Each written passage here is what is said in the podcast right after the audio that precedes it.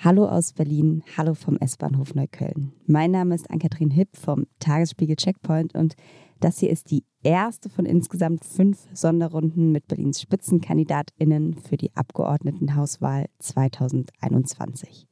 Gleich geht's los. Vorher gibt's an dieser Stelle noch einen kurzen Werbeblock. Support unserer heutigen Podcast-Folge ist Facebook. Facebook arbeitet mit europäischen Partnern zusammen, um die Maßnahmen gegen Covid-19 zu unterstützen. So reduziert Facebook gemeinsam mit 35 Faktenprüfern in 26 Sprachen die Verbreitung von Falschinformationen über Covid-19 auf seinen Plattformen. Außerdem wurden zusammen mit Faktenprüfern Medienkompetenzkampagnen in mehreren Sprachen entwickelt, die Millionen Europäern Tipps gegeben haben, wie sie Falschnachrichten erkennen können. Erfahre mehr unter about.fb.com slash de slash Europe. Und damit zu unserem heutigen Gast und das ist die Spitzenkandidatin der Berliner SPD, Franziska Giffey. Franziska Giffey ist vor wenigen Tagen im Zuge der Plagiatsprüfung ihrer Doktorarbeit von ihrem Amt als Familienministerin zurückgetreten. An dieser Stelle ist es deshalb wichtig zu sagen, dass diese Folge bereits vor der Bekanntgabe aufgenommen wurde. Wir haben Franziska Giffey natürlich nochmal gefragt, ob sie bereit wäre, sich nachträglich zu ihrem Entschluss zu äußern. Das war sie leider nicht. Aber immerhin über ihre Doktorarbeit und die Entscheidung, trotz allem weiter für das Amt der Regierenden zu kandidieren, hatten wir sowieso schon gesprochen und das aktuelle Gutachten der Freien Universität lag ihr zu diesem Zeitpunkt bereits vor. Eine gute Stunde habe ich mit Franziska Giffey in der Ringbahn verbracht und versucht, über ihre fünf Bs hinaus, also Bauen, Bildung, beste Wirtschaft, Bürgerinnen nahe Verwaltung und Berlin in Sicherheit herauszufinden, wer sie ist und was sie antreibt. Wir haben darüber gesprochen, welche Rolle Politik in Giffey's Kindheit gespielt hat und welche das sozialdemokratische Aufstiegsversprechen in ihrem Werdegang. Giffey hat die Arbeit des aktuellen Senats benotet, erklärt, was die Berliner SPD eigentlich noch von der CDU unterscheidet und verraten, in welchem Berliner Außenbezirk sie sich vorstellen könnte zu leben. Außerdem musste sie sich entscheiden zwischen einem autofreien und einem autovollen Ring im Jahr 2030, zwischen dem Gute Laune und dem Saubere Stadtgesetz und zwischen ihren beiden MitstreiterInnen Bettina Jarasch und Kai Wegner. Eine Runde Berlin mit Franziska Giffey. Los geht's. Eine Runde Berlin, der Ringbahn-Podcast vom Tagesspiegel Checkpoint. So, dann würde ich sagen, hier steht noch ein Joghurtbecher, aber sonst können wir hier, glaube ich, gut Platz nehmen. So, wenn Sie einmal vielleicht gegenüber. Sollen wir gegenüber sitzen? Ja, ich glaube, das würde ganz gut Dann gehen Sie doch. passen. Genau. So, okay. So, wir sitzen. Frau Giffey, herzlich willkommen in der Ringbahn. Ich freue mich, dass das geklappt hat. Ja, ich freue mich auch. Hallo, Frau Hipp. Sie haben sich ja als Startstation die S-Bahn Neukölln, S-Bahn-Station Neukölln ausgesucht. Wahrscheinlich könnten Sie jetzt eine komplette Ringbahn darüber erzählen, warum, aber vielleicht haben Sie auch eine kurze Antwort parat. Also zunächst mal freue ich mich ja, dass wir jetzt gerade in einer der neuen S-Bahn-Modelle sitzen. Habe ich mir gerade vor kurzem bei Stadler den Bau angeschaut und jetzt sind wir angekommen und äh, ja, sind in, äh, an einem Bahnhof, wo ich schon hunderte Male ein- und ausgestiegen bin, Berlin-Neukölln. Der Ort, ähm, an dem ich als, ähm, ja, als Kind das erste Mal Westberliner Boden betreten habe und der Ort, an dem ich dann ja, 16 Jahre kommunalpolitisch aktiv sein durfte. Und von der Europabeauftragten über Bezirksstadträtin für Bildung, Schule, Kultur und Sport und dann Bezirksbürgermeisterin ja, Neukölln in all seinen Facetten kennengelernt habe. Sie haben es ja gerade schon gesagt, Sie haben sozusagen Ihre politische Karriere ähm, dort gestartet als Europabeauftragte, waren damals, glaube ich, 24 Jahre alt. Ja, das war noch, noch kein politisches Amt, das war richtig ein, ein Verwaltungsjob. Verwaltungsamt. Das war eine Verwaltungsaufgabe und der Job war auf Neuköllnisch gesprochen EU-Kohle in den Bezirk holen. Damals hatte sie ja Heinz Buschkowski ähm, geholt. Genau. Sie haben lange Zeit auch gesagt, dass er so eine Art Vorbild für Sie war. Oder Mhm. ich weiß nicht, ob das auch immer noch ist. Was würden Sie denn sagen, wie viel Buschkowski steckt in der Franziska Giffey von heute? Na, also zunächst mal bin ich Franziska Giffey, aber es ist natürlich immer so, dass Menschen, mit denen man sehr lange zusammenarbeitet und sehr viel auch erlebt, einen ja immer prägen. Und das bleibt einem ja, diese Erfahrung und diese Begegnung. Und ich habe von ihm wirklich gelernt, dass ähm, er hat immer gesagt, die, die Mutter der Kommunalpolitik ist die Anschauung vor Ort. Und auch dieses gute Politik beginnt mit dem Betrachten der Wirklichkeit und mit dem Aussprechen von dem, was ist. Das ist das, was man, was ich mit Heinz Buschkowski verbinde. Das hat er immer getan. Und ähm, in einer Direktheit, in einer Klarheit, die damals viele auch verstört hat oder zu kontroversen Diskussionen geführt hat, die aber wichtig war, um Dinge auch und Probleme anzugehen. Und ähm, das ist etwas, was mich immer begleitet hat, auch die Jahre danach. Und es ist natürlich ähm, sicherlich vielleicht auch immer die Frage, wie man das dann persönlich im Ton dann macht. Aber ich finde schon, dass es wichtig ist, Probleme, die da sind, offen anzusprechen, auch wenn das ungemütliche Themen sind. Und dann auch da sich darum zu kümmern. Wobei bei Buschkowski ging es ja nicht nur um den Ton, sondern mitunter auch dann später um die Inhalte, gerade wenn es um diese Multikulti-Frage, über die ja dann noch ja, viel natürlich. gesprochen wurde. Hm. Naja, er hat eben Probleme, die es ähm, gab in Fragen der Integration, die es auch heute noch gibt, angesprochen.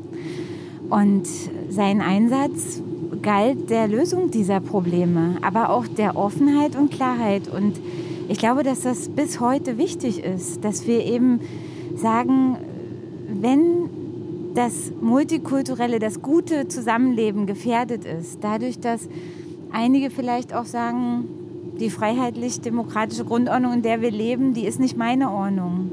Da muss man dagegen halten. Haben Sie das Gefühl, dass das heute in Berlin gefährdet ist?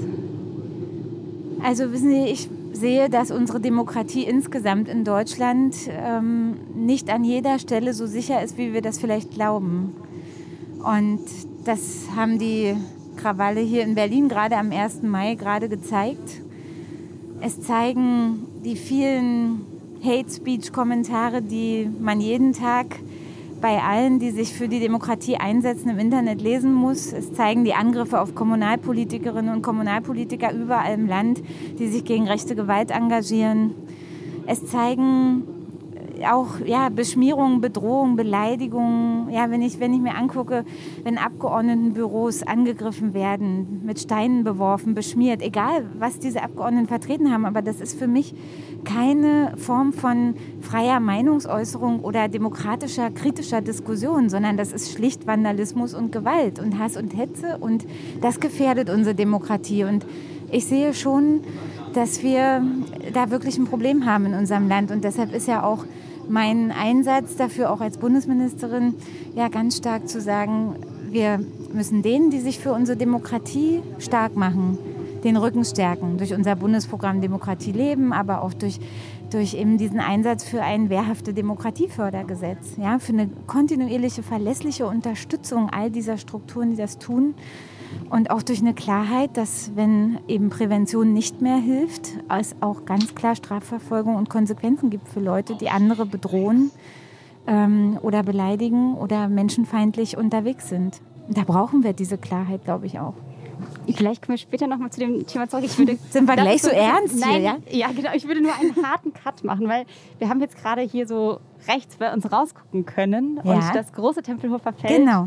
Ja. Ähm, und es gehört ja auch so ein bisschen zu unserer Ringbahnfahrt dazu, dass wir das, was das außen stimmt. passiert, mit reinnehmen. Ja, genau. Wir müssen ja. Erstmal ist schönes Wetter. Es ist, es ist super schönes Sonne. Wetter.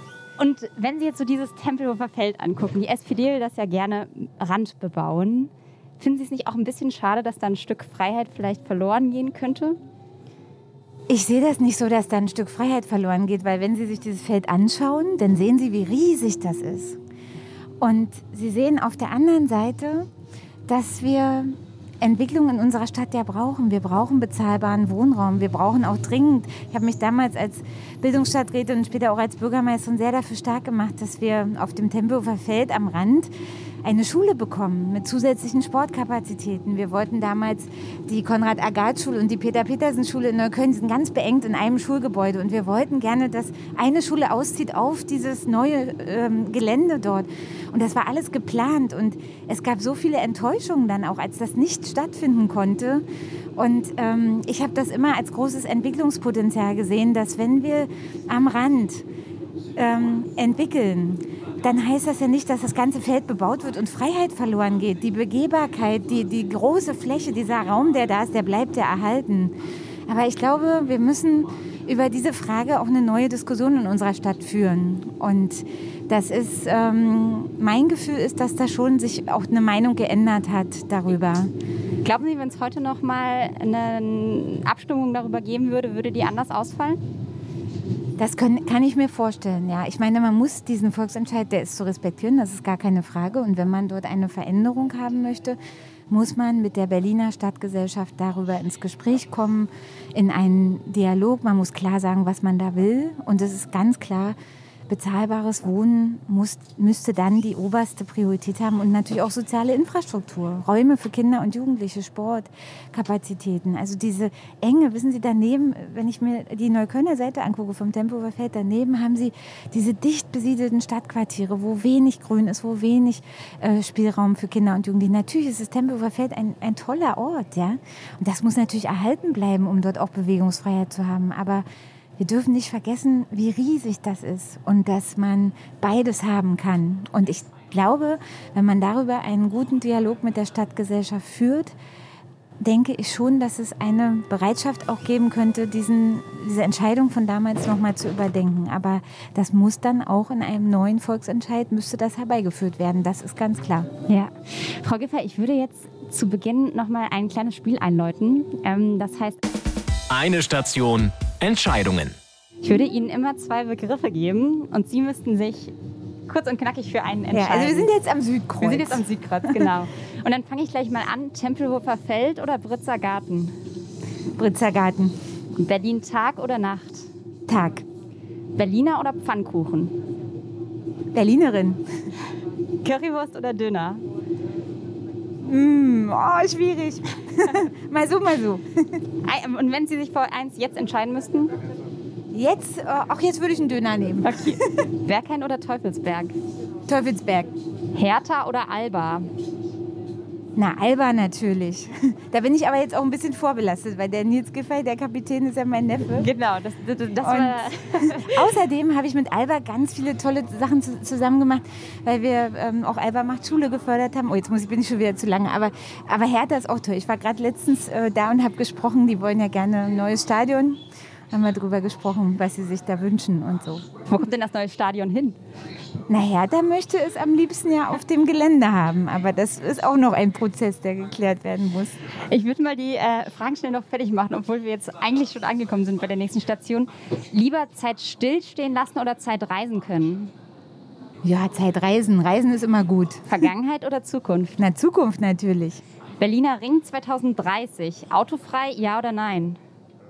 Also ganz ehrlich, wir sind eine 4 Millionen Metropole. Ich bin dafür, dass wir den Autoverkehr reduzieren, aber ich glaube nicht, dass es realitätsnah ist zu sagen, der Berliner Ring ist in neun Jahren autofrei. Insofern ein Nein, aber ich möchte, dass der Berliner Ring in neun Jahren mit viel, viel mehr Elektroautos befahren ist, als er das heute ist. Logge ich mal so ein. Ähm, Haus besetzen oder Haus besitzen? Na, ich bin ja selber Wohnungsmieterin. Ich finde immer, dass wenn jemand irgendwo lebt, er auch dafür aufkommen muss und auch eine Miete zahlen sollte, die bezahlbar ist. Ich bin nicht so der Hausbesetzer-Typ, das sage ich auch ganz klar. Also dann wäre es eher besitzen, wenn dann. Ja. Kopf oder Bauch? Hm. Bauch. Optimistin oder Realistin? Beides. Saubere Stadt- oder gute Laune-Gesetz? Ich glaube, dass man die saubere Stadt und die gute Laune beide nicht per Gesetz verordnen kann, sondern Wenn dafür braucht es Menschen, die wir sind ja jetzt quasi in der Theorie, man könnte das. Na, dann äh, müssen wir regeln gesetzlich, was nötig ist, damit die Stadt regelmäßig sauber äh, gemacht wird und sauber bleibt. Betriebsstörungsbingo oder Behördenpingpong? Das muss ich erstmal verarbeiten. Betriebsstörungsbingo. Oder Behördenpingpong. Spielen wir beides beim Checkpoint sehr gerne. Habe ich noch nicht gespielt. Kenne ich nicht. Na gut, dann, dann holen wir das einfach nach und ähm, dann. Klingt beides jetzt nicht so positiv, oder? Das ist Ansichtssache. Also, aha, also was haben Sie denn lieber? Ja, ich glaube, also Behörden-Ping-Pong finde ich anstrengender, glaube ich, würde ich sagen. Aha, okay. Also ich wünsche mir ja eine, eine Verwaltung in Berlin, die den Bürger nicht als Störung im Tagesablauf begreift, sondern wirklich sich als Dienstleister und Service-Einheit ähm, der Stadt versteht, als Unternehmen Berlin, wo wir sagen, die Menschen, die da arbeiten, die sind stolz. Es sind ja immerhin über 125.000 Menschen, die im größten Unternehmen der Stadt arbeiten, nämlich im öffentlichen Dienst. Also hätte ich heute Morgen einen Personalausweis beantragen wollen, hätte ich original null Termine bekommen können. Haben Sie das ausprobiert? Mhm. Herr, Herr Marold hat es tatsächlich ausprobiert. Hat er es im Kölner Bürgeramt versucht? Naja, hat stadtweit geguckt. Also da gab es keine Termine. Da gab es heute, heute nichts. Dann würde ich Ihnen empfehlen, trotzdem einmal in Neukölln spontan vorbeizuschauen. Meistens klappt es. Also das ist der Trick, einfach hingehen und... Äh hingehen und meistens ist dann eine Terminschleife irgendwie doch frei geworden, weil ja, es sind ja auch viele Leute, die buchen sich einen Termin und dann gehen sie einfach nicht hin. Dann ist es zwar gebucht, aber man, also wenn man es wirklich eilig hat, dann einfach hingehen und meistens klappt es dann doch auch. Die, diesen Tipp verraten wir dann mal so an Berlin weiter. Ähm, und zwei Entscheidungen hätte ich noch. Ähm, einmal Bettina Jarasch oder Kai Wegner. Franziska Giffey ist die Entscheidung. Wenn Sie sich aber zwischen den beiden entscheiden müssten, und da lasse ich keinen Joker gelten. Wieso soll ich mich denn da jetzt entscheiden? Na, wenn Sie einen von beiden als... Für was denn? Also um essen zu gehen oder zu diskutieren? Oder was soll ich um denn? Um gemeinsam über Berlin entscheiden, über Berlin zu diskutieren. Ja, sind doch beides gute Gesprächspartner, Und wenn nicht? Sie sich für einen entscheiden müssten... Gucke ich, wer Zeit hat. Frau Giffey, Sie sind doch sonst eine Frau der klaren Worte. Sie werden doch eine Entscheidung finden. Na, ich sag mal, das kommt doch immer darauf an, was man mit demjenigen machen okay, soll. dann fragen wir jetzt einfach mal Kaffee trinken. Mit Bettina Jarasch oder Kai Wegner? Also mit Kai Wegner habe ich schon mal einen Kaffee getrunken. Insofern könnte ich doch jetzt mal mit Bettina Jarasch einen Kaffee trinken Gut, gehen, oder? wir so ein. Und die letzte Frage, rote Laube oder rotes Rathaus? Naja, erstmal machen wir ein bisschen rotes Gartenhaus. Da habe ich ja gesagt, wir ähm, äh, gehen äh, ein bisschen in, in auch, es ist ja ein, ein Instrument unseres Wahlkampfs, dass wir sagen, wir laden das rote Gartenhaus ein, in die Kleingartenanlage am Buschkrug, sprechen da. Und äh, ich finde es wichtig, dass wir die vielen Kleingärtner in der Stadt auch sehen und würdigen und ihnen sagen, eure Lauben sind sicher. Ja? Und, ähm, und um das sagen zu können, dass das sicher ist, möchte ich gerne die Möglichkeit haben, diese Stadt zu gestalten. Und dann ist das Rote Rathaus der richtige Ort dafür. Warum sind Ihnen KleingärtnerInnen wichtig? Wissen Sie, ich erlebe, also erstmal müssen wir mal sagen, wir sind ja jetzt hier auch gerade so, so fast schon im Grünen, ja. Und, ähm, wo, wo, sind wir denn? Äh, man, Heidelberger Platz. Man muss jetzt sehen, dass ja zwei Drittel der Berlinerinnen und Berliner gar nicht in der Innenstadt wohnen, sondern die wohnen in den Außenbezirken.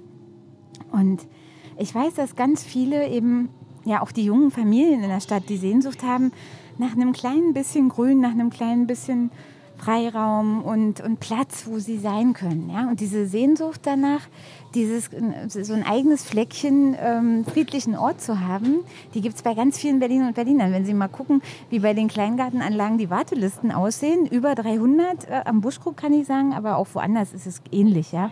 Aber deshalb ist es doch gerade ein totales Privileg, eigentlich einen zu haben, oder? Ja, aber es gibt, wissen Sie, es gibt tausende Berliner, die haben das und die teilen das auch mit anderen, die sie einladen, mit der ganzen Familie, die dorthin kommt. Und für viele, viele Berliner und Berliner ist das ein, ein Rückzugsort und einfach auch ein Stück Lebensqualität Berlin. Und ich finde, dieses ursprüngliche, ja, was Berlin ja auch ausmacht, das ist auch das Kleingartenwesen. Nicht nur, da will ich gar nicht sagen. Also überhaupt nicht, wir sind ja eine Großstadt. Aber es gehört auch dazu. Und ich finde wichtig, dass wir solche Sachen auch bewahren und auch nicht uns, wissen Sie, ich habe das ja auch verfolgt, einige haben sich ja dann lustig gemacht darüber, dass wir uns im Roten Gartenhaus auch mal treffen zum, zum Wahlkampf, ja, und da mit Leuten diskutieren, ins Gespräch kommen über die Zukunft der Stadt, dann machen sich sofort wieder Leute lustig. Und da sage ich mir, wenn man sich so erhebt darüber, wie andere Menschen leben oder wie sie ähm, wie sie auch sich glücklich fühlen, das ist nicht in Ordnung, ja, und ich finde, wir müssen das schaffen, auch als SPD die ganze Stadt im Blick zu haben. Nicht nur die Innenstadt, nicht nur die City, auch auf, auf jeden Fall. Aber Berlin ist halt viel mehr. Und ähm, darum geht es mir, dass wir die Innenstadt und die Außenstadt sehen und dass wir ähm, die unterschiedlichen Bedürfnisse, die Menschen haben, auch berücksichtigen in unserer Politik. Sie wohnen in Friedrichshain, oder? Ist das genau. korrekt? Das ist ein Innenstadtbezirk. Innenstadtbezirk. Haben Sie denn schon mal darüber nachgedacht, in einen Außenbezirk vielleicht zu ziehen? Wenn ja, in welchen? Welcher würde sich da vielleicht Na, Ich habe ja auch mal eine Zeit in Neukölln gewohnt. Ich habe... Ähm, Wobei man Neukölln jetzt auch nicht als klassischen Außenbezirk Das ist beides. Würde. Also ich, wenn Sie, wenn Sie in Rudow sind, in Buko, also Rudow ist ja mein Wahlkreis, ähm, das ist schon das ist schon aus dem Bezirk. Ne? Aber wenn Sie natürlich nach Nordneukölln fahren, dann sind Sie in der Innenstadt. Also man, man kann das nicht pro Bezirk so sehen. Also Neukölln ist beides. Und ich habe, ähm, als ich in Berlin angefangen habe zu arbeiten, war ich ja im Rathaus Köpenick.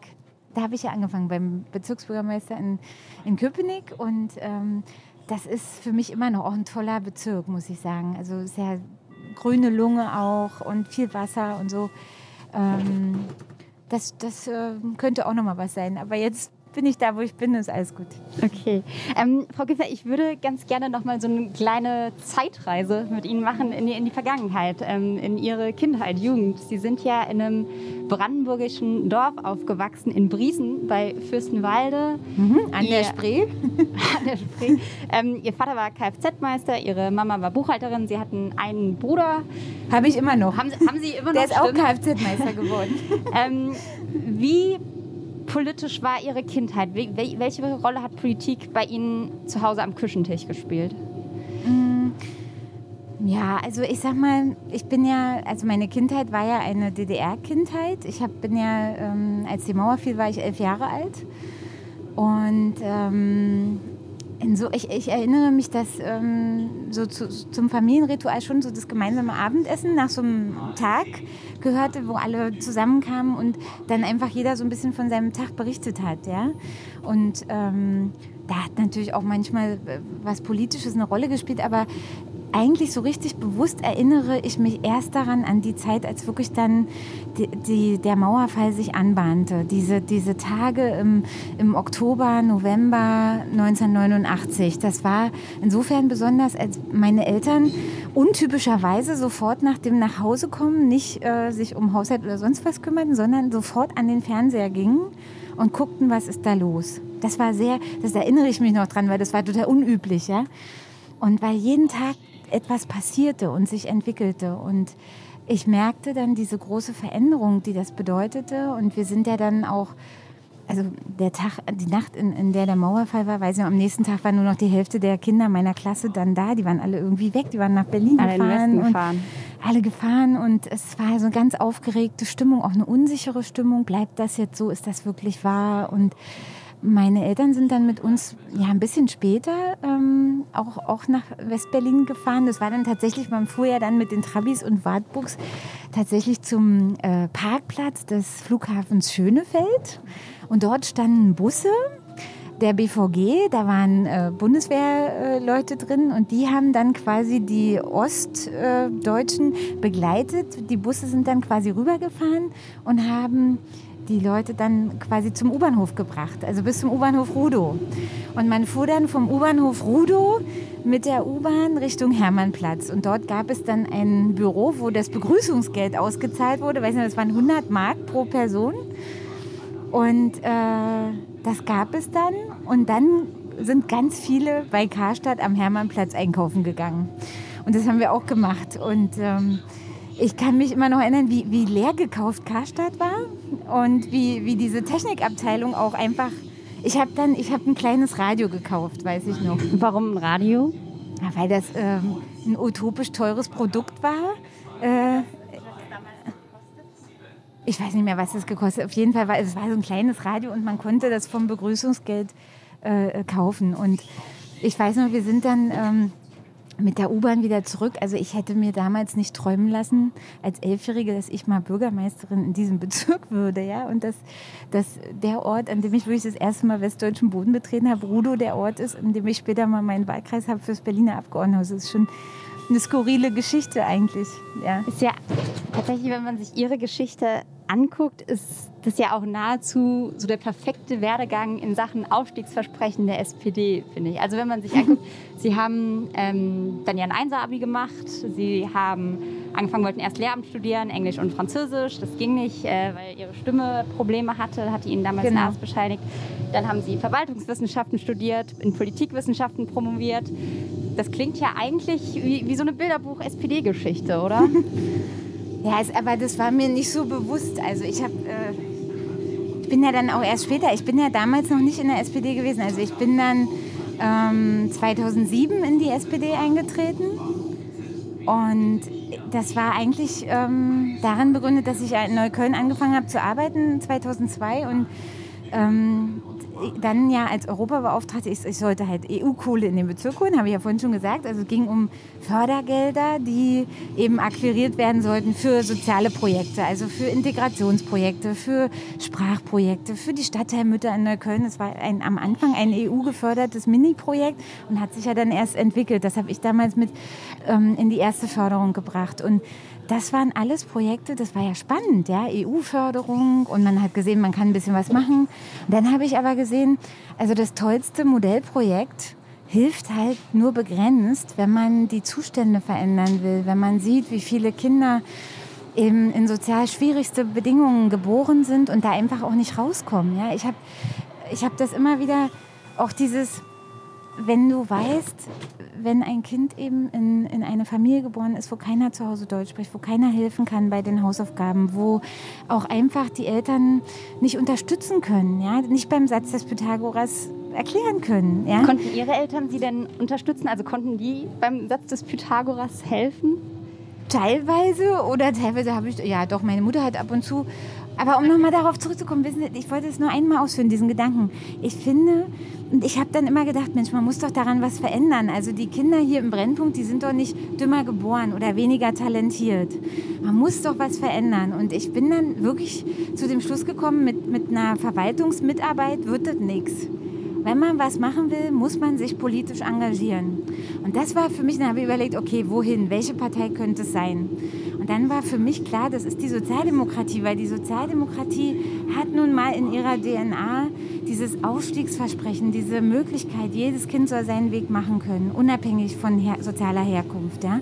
Und das hat für mich die Sozialdemokratie verkörpert. Und dann habe ich gesagt, okay, ich mache das jetzt, ich trete da ein. Ja? Und bei mir zu Hause war es so, also ich war halt mir ist das nicht schwer gefallen in der Schule. Ich habe immer gerne gelernt. Waren Sie so fleißig oder ist das, es gibt ja so Kinder, die, die lernen unglaublich viel und es gibt andere, denen fällt das auch so ein bisschen in den Schoß, weil sie es einfach leicht und gut verstehen und alles also, aufsaugen. Also, ich habe, mir hat es immer Spaß gemacht zu lernen, ist heute noch so. Ich lerne gern. Ich lerne gerne verstehen. Ich bin auch, ich habe so ein Grundinteresse, deshalb ich bin auch gerne mit Menschen zusammen, auch, auch mit Bürgerinnen und Bürgern. Ich, ich will wissen, was die bewegt und will verstehen, warum Menschen so denken, wie sie denken oder warum ähm, sie Dinge so oder so sehen. Ja? Und dieses Erkenntnisinteresse, ja, dieser Wille zu verstehen, das hat mich schon als Kind immer geprägt. ich bin super gerne zur Schule gegangen. Ich fand es immer spannend, was, da, was einem da so geboten wurde. Ja? Und dann, ich habe auch gerne gelernt. Ich habe auch, was, hab auch was gemacht dafür. Aber mir ist es nie eine Last gewesen. Gab es denn Momente, wo Sie, das klingt alles so glatt, wo Sie gesagt haben, hier gab es mal Hürden, da war es irgendwie ein bisschen knifflig oder hat das irgendwie alles immer ganz gut funktioniert? Naja, ich sag mal, natürlich gibt es ja so Momente, wo man Angst hat, oh, die Arbeit ist vielleicht jetzt nicht so leicht und schafft man die und so. Und für mich war so, also meine Mutter hat dann irgendwann mal gesagt, ähm, ich hatte, bin los und habe gesagt, Mensch, hoffentlich schaffe ich das heute, die Arbeit und so. Und hat sie gesagt, weißt du, egal was rauskommt, ist alles gut, machst das Beste draus. Und wenn es nicht gut wird, machst du es nächstes Mal besser. Ja? Und mit dieser Daher Einstellung, Optimismus. Ja, wirklich, mit dieser Einstellung haben meine Eltern mich erzogen. Also das war es gab keine Belohnung für gute Noten, aber es gab auch nie Ärger, wenn es mal nicht gut gelaufen ist. Nie. Ich bin immer in dem Wissen aufgewachsen, egal was passiert, wir stehen hinter dir. Und das ist, glaube ich, das ganz Entscheidende, was ich. Dafür braucht man nicht viel Geld, um seinem Kind oder seinen Kindern dieses Gefühl zu geben. Ja? Ähm, man braucht dafür einfach nur diese, diese, so, ein, so ein gesundes Zutrauen, dass, dass man sagt, ähm, egal was passiert, ich bin bei dir, ich stehe zu dir. Und ich glaube, also ich versuche das meinem Sohn auch zu geben, dieses Gefühl, weil ich glaube, dass das ganz wichtig ist für die Entwicklung von Menschen, von Kindern, dass sie immer wissen, auch wenn es jetzt nicht läuft, ich bin trotzdem geliebt, ja. Und äh, es gibt jemanden, der immer zu mir steht, egal was passiert. Und das ist, glaube ich, das Entscheidende. Und dafür muss man nicht äh, Berge von Geld aufbringen. Wobei Sie ja dann natürlich wahrscheinlich trotzdem auch extrem fleißig waren. Nicht nur, dass Ihre Eltern Ihnen gesagt haben, wir stehen immer hinter Ihnen. Wahrscheinlich hat da eine Portion Fleiß auch immer mit dazugehört. Ja, ein bisschen was machen musst du ja. schon. Ne? Also ich sag mal, das ist doch klar. Also äh, von alleine kommt nichts. Ja? das ist auch in der Politik so. Es ist immer im Leben so. Wenn man was will, muss man was machen. Ja? Und wer nichts will, da wird auch nicht so viel. Und deswegen ist auch, wissen Sie, das ist ja für mich auch so ein Punkt. Wie bekommen wir es hin, dass auch junge Menschen, dass überhaupt Menschen erfolgreich sind, dass sie unterstützt werden dabei, erfolgreich zu sein?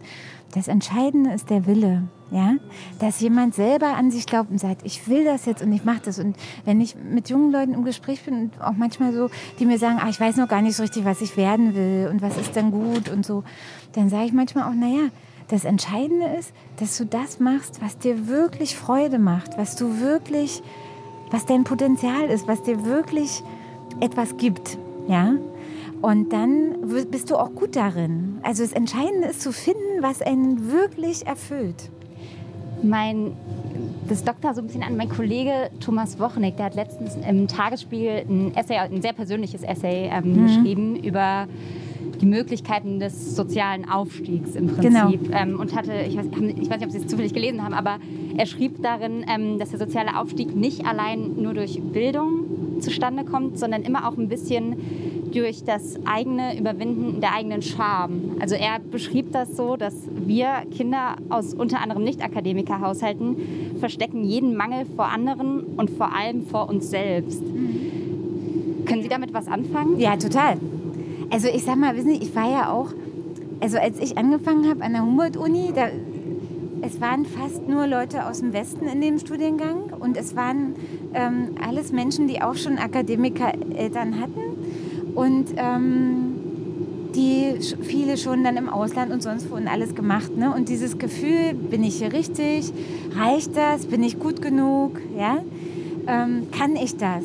auch, auch in der Rolle als Frau. Das haben ja viele, viele junge Frauen haben das ja auch, dass sie sagen, ähm, bin ich denn gut genug für den Job? Ja? Ähm, kann ich diese Position übernehmen? Kann ich mich trauen, für ein Amt zu kandidieren? Äh, kann ich mich auf einen Führungsjob bewerben? Bin ich gut genug? Dieses Gefühl, das zu überwinden und zu sagen, doch, du bist gut genug. Wenn du das wirklich willst, dann kannst du das schaffen. Und ähm, dieses Zutrauen in sich selber, das ist total wichtig, dass man junge Menschen, die noch so auf der Suche sind, dabei unterstützt. Das merke ich auch bei, bei meinen jungen Leuten, die bei uns im Ministerium anfangen, dass man dann einfach sagt, dass dieses Zutrauen, ähm, dass jemand das kann und dass äh, er begleitet wird auf dem Weg, dann selber sein, sein Potenzial auch voll auszuschöpfen. Ja? Und das hat immer auch was mit dem eigenen Überwinden, ja, Überwinden der eigenen Hürden, die man selber so hat, zu tun.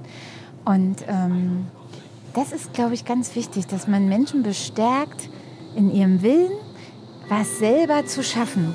Ja?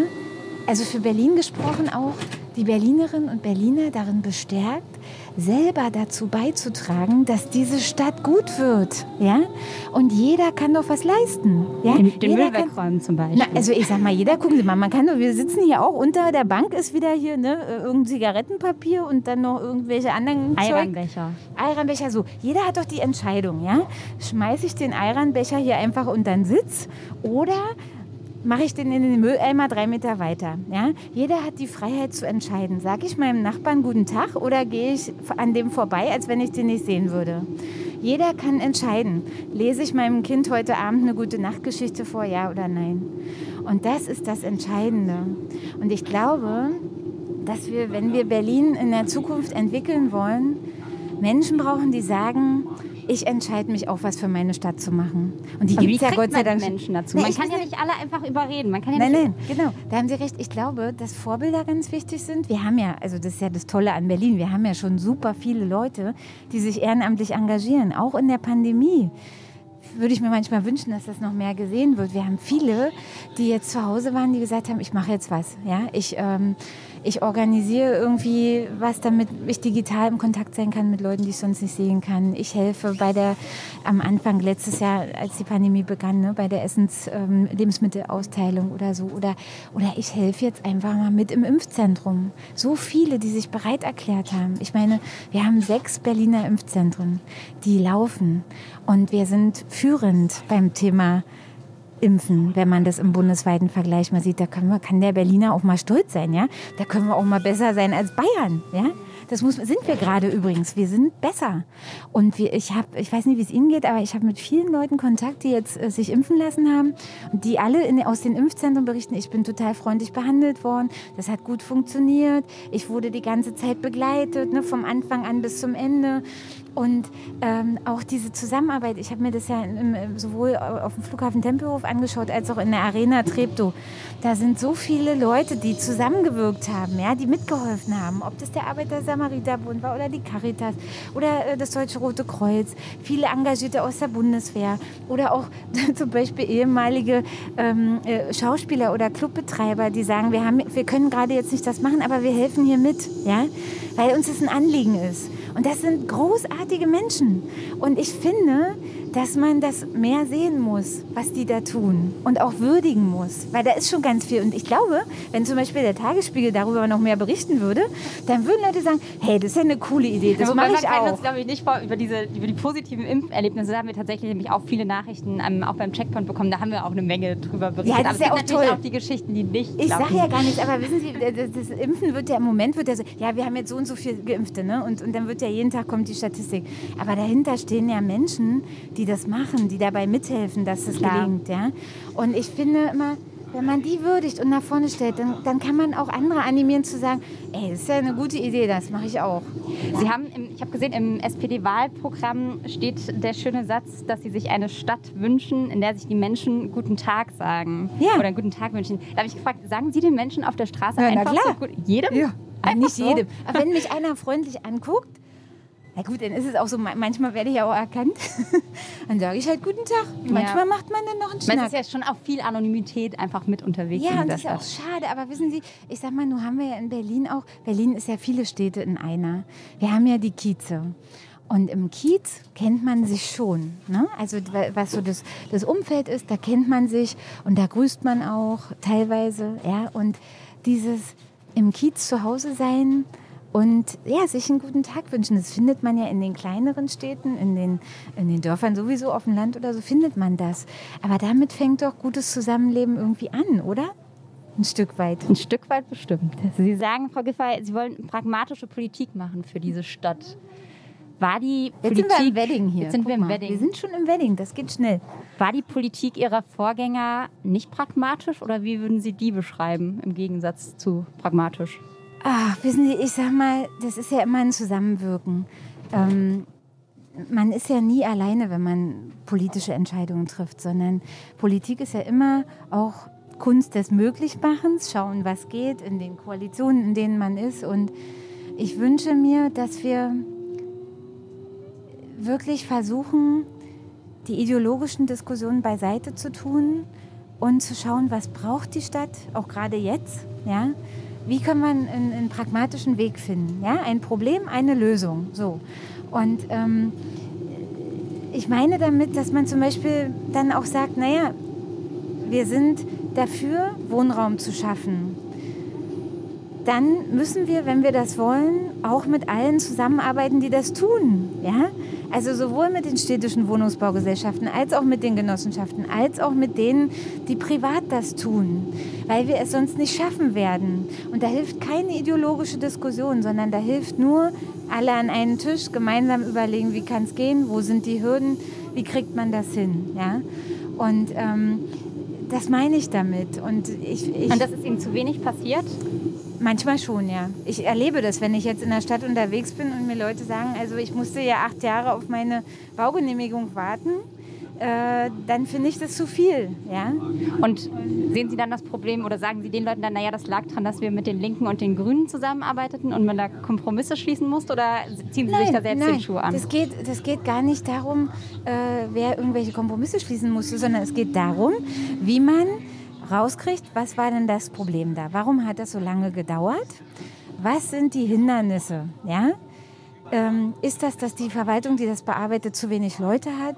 Ist das, weil wir noch keine digitale Bauakte haben? Ist das, weil ähm, wir Verfahren haben, die unnötig die Sachen verlängern? Gibt es Stellschrauben, an denen man drehen kann in der Gesetzgebung, ja? um Dinge zu beschleunigen, um sie schlicht zu verbessern? Ja? Und da spielt Digitalisierung eine wichtige Rolle, da spielt aber auch Personalausstattung an den entscheidenden Stellen eine wichtige Rolle. Und das muss man angehen. Und ich glaube, dass man das nur zusammen hinkriegt und auch sagt, das ist jetzt unser wirklich wichtiges Thema. Wir bündeln alle Kräfte zusammen, wir treffen uns regelmäßig, wir setzen uns ein klares Ziel. Ich habe ja gesagt, 20.000 Wohnungen im Jahr neu zu bauen als Ziel. Das ist ja eine Zielmarke. Da kann man ja sagen, okay, wer baut denn eigentlich alles in der Stadt? Wie viele Wohnungen haben die in der Planung? Schaffen wir das denn? Wenn wir es nicht schaffen, woran liegt es? Was müssen wir Aber tun, das um Ziel es zu verändern? ja eigentlich schon. Die Frage, die sich ja alle stellen, ist, warum ist es denn jetzt noch nicht passiert? Und das ist ja auch die schwierige Aufgabe, die Sie haben. Sie müssen Mhm. Ja, ja, im. Prinzip Wahlkampf machen gegen eine Regierung, in der, der Ihre Partei die Führung übernommen hatte. Das ist ja sehr verflixt. Ja, das ist, ist richtig. Und ähm, ich, ich sage ja auch nicht, es ist doch nicht so. Das finde ich immer schade, wenn er so, ja, ist ja alles schlimm in Berlin. Also ich sage Ihnen ganz ehrlich, wenn alles schlimm wäre, würden hier nicht Tausende von Menschen herkommen und hier gern leben wollen. Wir leben in einer tollen Stadt und wir haben ganz viel geschafft. Denken Sie an das Berlin der 90er Jahre. Denken Sie an die Zeit des Mauerfalls. Wie sah Berlin da aus? Und wo stehen wir heute? Das hat doch alles was damit zu tun, wer hier auch die Stadt gelenkt und geleitet hat. Und da hat die SPD einen entscheidenden Anteil dran. Ja? Unbenommen. Und deswegen ist es auch so, es geht darum, dass wir dort, wo wir Kontinuität brauchen, diese auch weiterführen. Und dort, wo wir auch Dinge verbessern können, die verbessern. Und das ist dann auch meine Aufgabe. Und ähm, es nützt ja gar nichts, immer zu sagen, ja, ach, das hätte, hätte und anders und so weiter. Sondern Sie fragen mich ja, was ich machen will. Ja? Und ich finde wichtig, dass wir zwei Dinge wirklich in den Vordergrund stellen. Ich habe das auch, ähm, auch bei unserem Parteitag gesagt, als, als Spitzenkandidatin. Ähm, für mich sind zwei wirklich große Zusagen für diese Stadt wichtig. Das eine ist dieser ganz starke Einsatz für den bezahlbaren Wohnungsneubau, dass das zur Chefinnen-Sache wird. Und das zweite ist, dass ja wohl sonnenklar ist, dass wir einen Neustart für Berlin nach der Krise brauchen. Diese Stadt muss ja erstmal wieder zu Kräften kommen. Ja? Wir hatten das stärkste Wirtschaftswachstum im bundesweiten Vergleich vor der Pandemie. Das ist ja vielen gar nicht so klar. Jetzt sind wir schon Schönhauser Allee. Guck mal, das war schon wieder fast schon einmal rum. Ähm, ja, wir hatten das, das stärkste Wirtschaftswachstum äh, bundesweit, ja. Und das ist natürlich gerade Gastronomie, Hotellerie, der Tourismus, diese ganzen Kulturveranstaltungsbranchen, die sind ja große Treiber der Berliner Wirtschaftskraft. Auch die Industrie, auch das Handwerk, der Dienstleistungssektor. Aber wir sehen, dass eben durch die Pandemie viele jetzt sehr schwer getroffen sind, auch viele Branchen. Und wir müssen die wieder hochbringen. Auch den Einzelhandel. Der Einzelhandel hat extrem gelitten. Wir müssen schauen, was ist mit den Restaurants. Und ich wünsche mir, dass wir es schaffen, nicht nur jetzt, es gab ja viele Hilfen, Überbrückungshilfen und Nothilfen und alles Mögliche. Aber es wird eine Zeit geben, in der die Überbrückungshilfen enden. Und dann ist die Frage, wie wir einen Neustart hinbekommen, wie wir dafür sorgen, dass sich diese Branchen auch erholen. Und das wird sehr lange dauern. Es wird dauern, bis die Kinder und Jugendlichen wieder im Normaltritt sind. Es wird dauern, bis alle Restaurants, alle Geschäfte, alles wieder, bis die Kultur wieder anläuft, bis die Hotels, die Kongresse wieder zurück sind. Ja? Und diese Zeit, das wird uns die ganze nächste Legislatur beschäftigen, aufzuholen und auch neu zu starten. Und deswegen glaube ich, ist das wirklich eine ganz entscheidende Frage, die auch für mich ein großer Schwerpunkt sein muss, einfach für die kommende Zeit. Sie haben, ich weiß, Sie, Sie blicken nicht so gern zurück, sondern lieber nach vorne. Ich würde trotzdem, weil Sie ja eigentlich Lehrerin werden wollten, gerne mit Ihnen eine kleine Benotungsrunde machen. Und zwar ähm, den Berliner Senat benoten, R2G der vergangenen Jahre in fünf Kategorien, Note 1 bis 6. Also eins ist das Beste. Ja? Eins ist das Beste, es geht auch Plus und Minus. Aha. Ich kann mir vorstellen, dass Ihnen die Fächer bekannt vorkommen. Das erste wäre Bauen. Naja, also Fakt ist, es ist sehr viel gebaut worden, wenn, wenn, wenn In, in, in rumfahren. Noten. Wir, wir sind Noten. nur Also wir sollen eine Note nicht mehr in der. Grundschule, wo noch der Kommentar Also Sie steht. meinen äh, äh, das Bauen von Wohnungen, ja? Mhm. Oder von anderen Sachen auch noch, Genau. Infrastruktur oder so? Ja, bauen, Wohnung, ja. Mhm. Also letztes Jahr sind fast 20.000 Wohnungen fertig geworden, also Note 2. Bildung. Haben wir noch Aufholbedarf? Mm, Ich würde sagen, wenn wir uns angucken, was bei Digitalisierung noch zu tun ist, dann ist das zwei bis drei. Mhm. Beste Wirtschaft. Hat die Wirtschaft viele Wünsche und ich glaube, da ist noch Luft nach oben. Also das ist maximal eine Note 3. Bürgernähe. Jetzt machen Sie unsere 5 Bs, ne? Das ist doch schön. Ja, das, für alle Zuhörer, die 5 Bs für Berlin, die Schwerpunkte, die wir uns vorgenommen haben als SPD. Bauen, Bildung, beste Wirtschaft, bürgernahe Verwaltung und dann kommt noch Berlin in Sicherheit, ne? So, also, ähm, ja, Bürgernähe. Ähm, ja, 3 minus. Mhm. Und Berlin in Sicherheit wäre der letzte Punkt. Hat sich extrem viel getan, seit Innensenator Geisel das Amt übernommen hat. Wir haben eine bessere Ausstattung der Polizei. Wir haben ganz viel äh, gemacht, um die äh, auch Fahrradstaffel, äh, Schwerpunkteinsätze in, in, Brennpunkten, den COP 100, das Projekt. Also da würde ich sagen, da kann man äh, dem Andreas Geisel wirklich ähm, eine 1 bis 2 geben für das, was er da geleistet hat. Und trotzdem müssen wir weiter dranbleiben. Und wir haben organisierte Kriminalität in der Stadt und wir müssen weitermachen an dieser Stelle, weil das die Leute auch von uns erwarten. Wenn die schlechteste Note eine 3 minus ist, würde ich jetzt einfach mal sagen, Schuljahr bestanden. Und dann klingt es doch eigentlich nach einem, so kann es weitergehen mit Verbesserungen an den ein oder anderen Punkten. Aber dann ist das doch eine Klassenstufe, die ganz gut zusammenpasst, scheinbar, oder? Also, wissen Sie, ich habe ja schon mal gesagt, also jetzt einfach zu sagen, naja, ähm, also die SPD ist jetzt seit 20 Jahren in Regierungsverantwortung, jetzt machen wir mal einfach weiter so. Das kann es ja wohl nicht die einzige Antwort auf die Frage nach der Zukunft sein, sondern es ist doch ganz klar, und das will ich einmal auch mal, denken Sie an Willy Brandt, jede Zeit hat ihre eigenen Anforderungen und braucht auch ihre eigenen Antworten. Im übertragenen Sinne hat er diesen Gedanken geprägt. Und ähm, besinnt euch auch auf eure Kraft, nicht? Und, bedenkt, dass jede Zeit ihre eigenen Antworten braucht. Das hat er damals den, den Sozialdemokratinnen und Sozialdemokraten ins Stammbuch geschrieben. Und wir sind jetzt wieder an so einem Punkt. Jede Zeit braucht ihre eigenen Antworten. Was heißt das denn konkret? Das heißt konkret, dass wir nicht eine Politik das weiter so machen können. Schon allein deshalb nicht, weil Berlin ähm, anders dasteht als vor gut anderthalb Jahren. Wir haben neue Herausforderungen, wir haben eine ganz andere Lage. Wir müssen die Stadt wieder nach vorne bringen.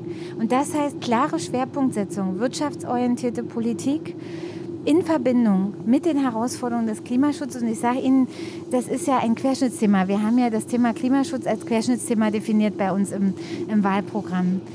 Das müssen wir angehen. Das ist enorm wichtig, dass wir uns darum kümmern. Aber eine echte Energiewende ist mehr als Lastenfahrräder und Radwege.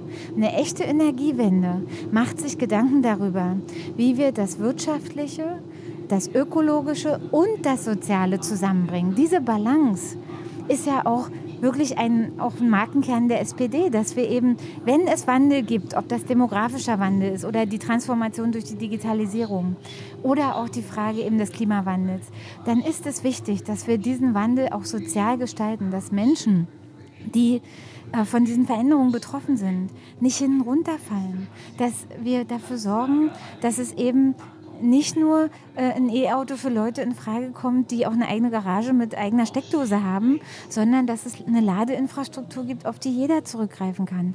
Dass wir dafür sorgen, dass wir den öffentlichen Nahverkehr so ausbauen, dass der auch für Menschen verfügbar ist. Ja? Und dass wir auch die Außenbezirke mitdenken. Und das heißt U-Bahn-Verlängerung, das heißt, die Stadt wächst nicht nur in die Dichte und die Höhe, sondern auch in die Breite. Ja? Und, und heißt das auch, schwarz-rot gegebenenfalls. Also wenn man sich jetzt so die ersten Anfänge des Wahlkampfs anguckt, dann wird ja, das werden Sie selbst gelesen haben, ganz häufig festgestellt, dass Sie in Ihren Aussagen Kai Wegner ähneln und äh, sich vor allem. Ja, die Frage gegen, ist ja, wer wem ähnelt, ne? Man kann, ich würde jetzt der CDU unterstellen, dass sie nicht nach links gerutscht ist, aber ähm, nervt sie das oder ist das auch einfach bewusst, weil sie merken, links kann man vielleicht auch gerade nicht also, so viel gewinnen. Wissen Sie was? Ich, so gehe ich da überhaupt nicht ran. Die, die Leute Aber das macht doch was mit Ihnen. Wenn Sie ja. lesen, nee, Frau also ich Giffey weiß, ist was? so ähnlich wie Herr Wegner. Das macht doch was mit Ihnen. Ne, das schreiben Sie ja auf. Das stimmt ja auch genau. ja nicht. Also ich sage mal so, wissen Sie was? Ich sage immer, was ist SPD pur?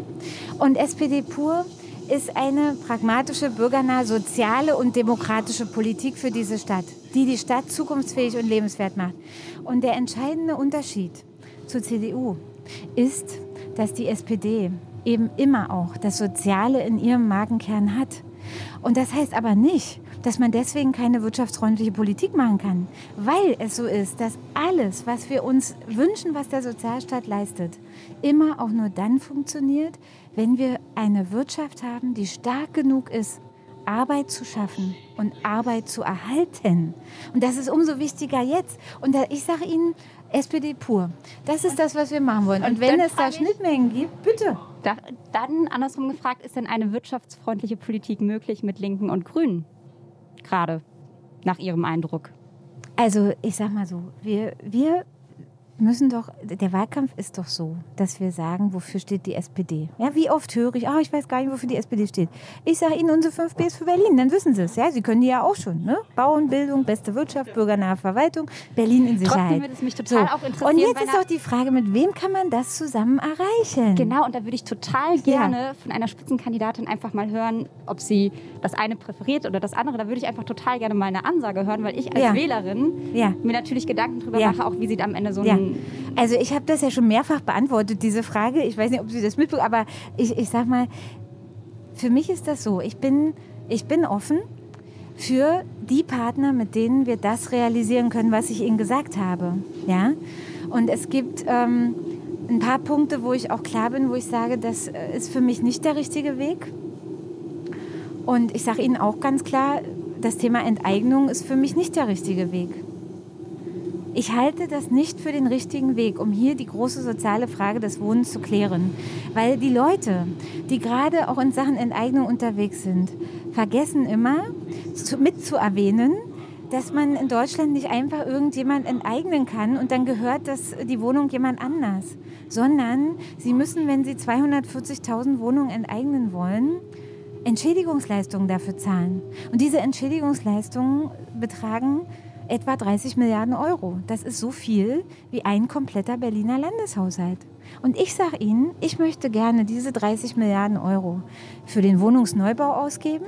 Das ist nämlich in etwa auch übrigens die Summe, was 200.000 Wohnungen kosten würden, wenn man mit den städtischen Wohnungsbaugesellschaften das kalkuliert. Und ich möchte es gerne für einen Neustart für Berlin ausgeben, damit wir die Branchen unterstützen können, die jetzt leiden, die Restaurants, die Kultur, die Gastronomie, unser ganzer äh, Veranstaltungssektor. Berlin als Messe- und Kongressstadt, da müssen wir doch wieder hochkommen. Und jeder Euro kann nur einmal ausgegeben werden. Und wenn wir eine starke Wirtschaft haben, wenn die Menschen gute Arbeit haben, dann können wir auch das, was wir an Sozialleistungen uns wünschen und richtig finden, bezahlen. Und zum anderen aber auch Menschen aus der Abhängigkeit rausholen. Wissen Sie, ich habe in Neukölln, das war das größte Jobcenter Deutschlands. Wir haben dort über 70.000 Jobcenter-Kunden von 300.000 Menschen, die dort äh, leben. Über 300.000 sind es ja. Das kann doch nicht unser Gedanke sein, dass das einfach alles so bleibt, sondern wir müssen doch immer bestrebt sein, dass Menschen rauskommen aus der Unabhängigkeit, dass sie selbstbestimmt und auch mit ihrem eigenen Geld leben können. Und dabei müssen wir unterstützen. Und der Sozialstaat muss alles dafür tun, Menschen dabei zu helfen. Und das, dafür müssen wir die finanziellen Mittel haben. Und ich wünsche mir, dass wir in Berlin ein, eine Wirtschaft haben, die Arbeit schafft und erhält. Gute Arbeit, faire Löhne, gleiche Löhne, Tariflöhne. Das ist unser Kampf und unser Streit. Ich, ich hatte gelesen, dass ähm, sich zum Beispiel damals, als die Entscheidung gefallen ist, Familienministerin zu werden und Neukölln erstmal zu verlassen, äh, viel mit, auch mit ihrem Papa ausgetauscht haben und der so ihr letzter Ratschlaggeber ist. Suchen Sie gerade jetzt auch im Wahlkampf oder auch in Koalitionsfragen oder in Zukunftsfragen auch viel das Gespräch mit Ihren Eltern? Ist dafür auch die Zeit da? Ja, ab und zu schon. Also ich sag mal, man tauscht sich ja immer aus mit verschiedenen Menschen. Also ich sag mal, es ist immer, glaube ich, gut, Dinge zu reflektieren. Und ich habe in meinem Umfeld schon einige Menschen, die, mit denen man auch bespricht, ähm, was man tut und was, was richtig ist. Und das ist wichtig, dass man so einen Austausch hat. Und das mache ich auch. Und was raten die Ihnen gerade? Authentisch bleiben, selber bleiben, nicht vom Weg abbringen lassen, nicht beirren lassen. Wissen Sie, es gibt ja immer unterschiedliche Meinungen, wie man Dinge machen muss. Ich habe auch ganz viele Leute, die mir Ratschläge geben, was ich denn alles tun sollte. Für mich ist wichtig, kann ich selber in den Spiegel gucken, kann ich das vertreten, wofür ich stehe, woran ich glaube. Und vor allen Dingen kann ich überall das Gleiche sagen. Und das mache ich auch. Ich erzähle Ihnen genau das Gleiche, was ich auch an jeder anderen Stelle erzählen würde. Was ja manchmal auch ein Problem ist, wenn man sich vielleicht manchmal noch ein bisschen eine andere Aussage wünscht, oder? Also es kann ja auch Na, sag mal- eintönig werden, wenn man immer das Nö, Gleiche wir haben ja so erzählt. viele Themen. Ist das jetzt eintönig gewesen? Nein. Mensch, wir sind schon fast rum. Ich muss mich beeilen hier. Wir sind schon am Ostkreuz. Ist ja Wahnsinn, ja, wie schnell das geht. Einmal rum. Ja, nein, also wissen Sie, die Themen sind doch so breit, dass es garantiert nicht langweilig wird. Darauf können Sie sich verlassen. Ja, aber es gibt doch eine, eine Wichtigkeit von Verlässlichkeit und Kontinuität. Das hat auch was mit Verantwortung zu tun. Dass ich nicht heute Hü sage und morgen Hot oder nicht in der einen Veranstaltung so rede und in der anderen Veranstaltung so. Das meine ich mit Kontinuität. Das hat nichts mit Langeweile zu tun, sondern mit Verlässlichkeit Und Vertrauen. und auch Vertrauen. Und die, das wissen Sie, dass die Leute wissen, was sie kriegen. Ja? Und das ist für mich wichtig. Wo Giffey draufsteht, muss auch Giffey drin sein. Und, und äh, da, da, wenn man sich dann bekennt zu einem Standpunkt, dann ist es auch klar, dass es Menschen gibt, die sagen, das finde ich jetzt aber nicht in Ordnung. Ja? Da, da gebe ich der jetzt mal nicht meine Zustimmung. Das ist in Ordnung, das ist Demokratie. Aber ich muss doch vor mir selber bestehen können. Allen recht machen kann man es sowieso niemals. Und insofern gibt es ein Angebot, es gibt eine klare Position und es gibt dann die Möglichkeit, dass die Berlinerinnen und Berliner sagen können, will ich oder will ich nicht? Ist was für mich oder nicht? Ja? Frau Giffey, ich würde gerade auch so, was das Thema Vertrauen angeht, gibt es ja gerade noch so eine Sache, die in Berlin, der, der Elefant, der mit im Raum steht, das ist Ihre Doktorarbeit. Ich habe ähm, viel darüber nachgedacht, jetzt auch im, im Vorfeld des Gesprächs nochmal. Und was ich mich auch gefragt habe, ist tatsächlich, Sie haben ja im vergangenen Jahr gesagt, wer ich bin und was ich kann, ist nicht abhängig von diesem Titel. Und ich glaube, das würde Ihnen auch kein Mensch der Welt absprechen, weil natürlich sind Sie wer und können Sie was, unabhängig von dem Titel. Es wäre schlimm, wenn es anders wäre. Ist aber nicht auch dieser Titel, nach dem, was Sie auch so erzählt haben, was Sie irgendwie alles geschafft, geleistet haben, ist der Ihnen nicht auch persönlich einfach auf eine gewisse Art und Weise wichtig, weil er einfach für was steht, was Sie in Ihrem, also weil er auch einfach für super viel Mühe und Arbeit, ich glaube, Sie haben den fünf Jahre lang Ja, geschrieben, stimmt. Sie waren schon Mutter, Sie haben parallel gearbeitet. Na, das ist Das Arbeit ist gewesen, doch- na klar. Wie, da, das muss Ihnen doch, da müssen Sie doch irgendwie auch stolz drauf sein, das muss Ihnen doch am Herzen liegen und das muss Ja. doch auch irgendwas mit Ihnen gerade auch über die Frage hinaus, wie geht das jetzt aus, Ja, also- emotional mit Ihnen machen. Also wissen Sie, für mich kann man mal sagen, der Drops ist gelutscht. Das Thema ist durch, ja, weil es ist so, das wird jetzt das dritte Mal geprüft und ähm, für mich ist das so, dass das Verfahren war eigentlich abgeschlossen, jetzt fängt es nochmal an, okay, aber ich bin ähm, da in einer Situation, wo ich einfach sage, es gibt so viele Aufgaben, die jetzt für mich anstehen, so viele Dinge, die ich gern machen will. Und das ist das, was mich wirklich sehr beschäftigt. Ja, was machen wir mit Berlin? Also wie geht es hier weiter? Und äh, ich habe ja eins gesagt und das ist, das steht auch für mich felsenfest. Ja, egal was passiert, die Berlinerinnen und Berliner und auch meine SPD können sich auf mich verlassen. Ich stehe. Und die Entscheidung, ob dieses Angebot angenommen werden will, ob die Berlinerinnen und Berliner mir ihr Vertrauen schenken, das entscheidet jeder Einzelne in der Wahlkabine am 26. September. Wie gehen Sie denn damit um, dass Sie damals als Familienministerin gesagt hatten, dass wenn Ihnen der Titel aberkannt worden wäre, dass Sie da zurückgetreten wären und jetzt ja doch die ein oder Ja, anderen also sagen, wissen gilt das Gleiche nicht auch für die Kandidatur für, die, für das Amt der Regierenden. Also ich habe mich dazu ganz klar geäußert. Und äh, das Verfahren, Aber warum ist da ein anderer Maßstab? Na, gucken Sie mal, Sie haben das Verfahren, in dem ich das gesagt habe, ist ja abgeschlossen. Das ist ja beendet. Ja, so. Und ähm, ich habe diese Kandidatur ja angeboten zu einem Zeitpunkt, wo klar war, es gibt jetzt noch mal eine Neuaufrollung. Und äh, ich habe meiner Partei das angeboten, das zu machen. Und ich habe denen gesagt, egal was passiert, ihr könnt euch auf mich verlassen. Und das haben die gemacht. Und die haben mich zu ihrer Spitzenkandidatin gemacht. Und ich bin in der Verantwortung, dieses Versprechen einzulösen. Und das mache ich auch. Ich stehe dazu, was ich versprochen habe. Das heißt, für Sie ist der Unterschied sozusagen zu damals, ähm, dass Sie da schon im Amt der Familienministerin waren und jetzt quasi wohl wissen, dass es sein kann, dass Ihnen der Titel aberkannt werden könnte, gewählt wurden und gegebenenfalls von den Berlinerinnen und Berlinern gewählt werden. Also wissen Sie, es ist doch offen wie ein Buch. Ja, alles ist ja ganz, alle wissen Bescheid, alle wissen, was sie bekommen, ja, und was da auch ist. Und insofern, ähm, ich habe das von Anfang an gesagt, egal was passiert, ihr könnt euch auf mich verlassen. Mein Angebot steht. Ich sage, was ich leisten will. Ich sage, dass ich sehr viel für meine Stadt, für unsere Stadt tun möchte. Das ist ein Angebot. Und ähm, das ist das, was ich ähm, einbringen kann. Ja? Und ich komme zurück nach Hause. Ich, hab, ich hätte ja auch im Bund bleiben können. Wäre auch gegangen, hätte ich für den Bundestag kandidiert. Aber ich habe das nicht gewollt. Ich habe mich entschieden, für meine Stadt etwas zu tun. Und dieses Angebot hier zu machen. Und die Entscheidung darüber, die haben die Berlinerinnen und Berliner.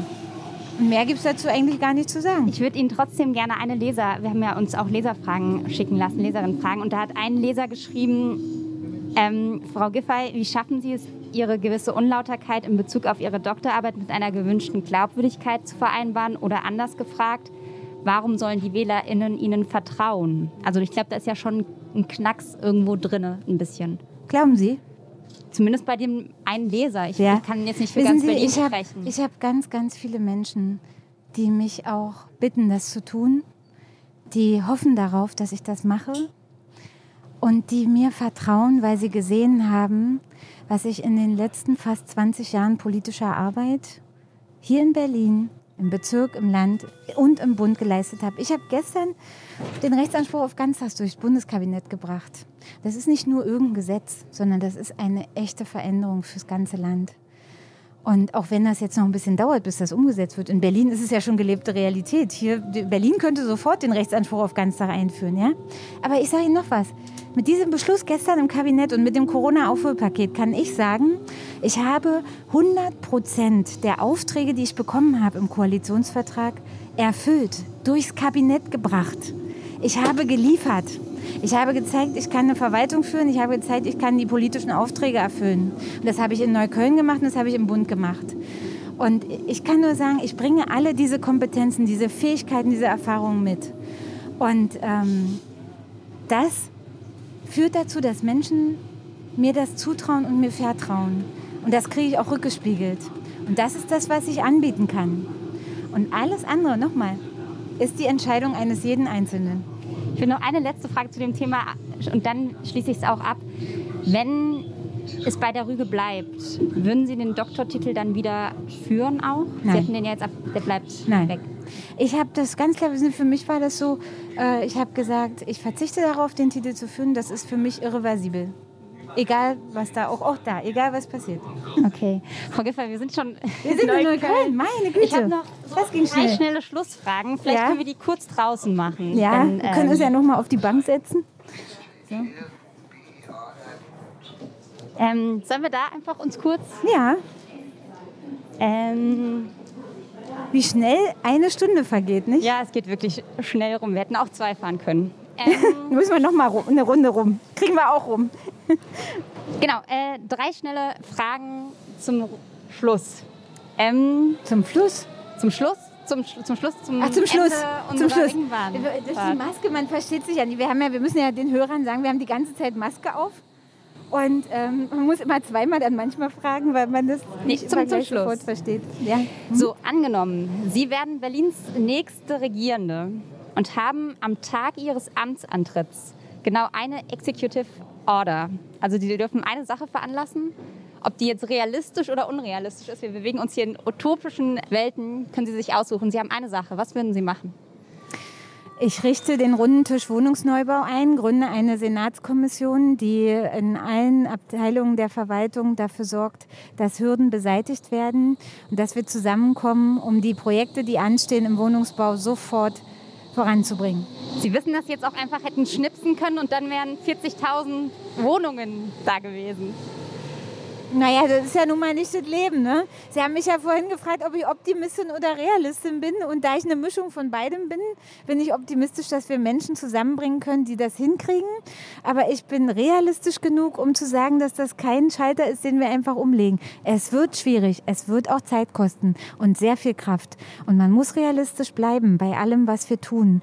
Und das ist auch wichtig, dass man auch manchmal erklärt, was nicht geht. Weil die Blütenträume nützen nicht viel, wenn man am Ende dann doch äh, in der harten Realität ankommt. Das passt ja auch ein bisschen, dass wir jetzt wieder in Neukölln sind hier. Ähm, die nächste Frage wäre, im Jahr 2026 Ja. zieht der Tagesspiegel Bilanz ihrer Regierungszeit. Wie lautet die Überschrift? Die Überschrift lautet, dass wir ähm, das, was wir uns vorgenommen haben in der Koalition, So viel, so viel Platz haben wir nicht in, in unserer Zeile. Da ist die Zeichenanzahl begrenzt. Naja, ich sag mal so, ich habe jetzt geschafft, ähm, 100 Prozent der Dinge zu erfüllen auf, auf Bundesebene, die in meinem Ressort äh, vorgesehen waren.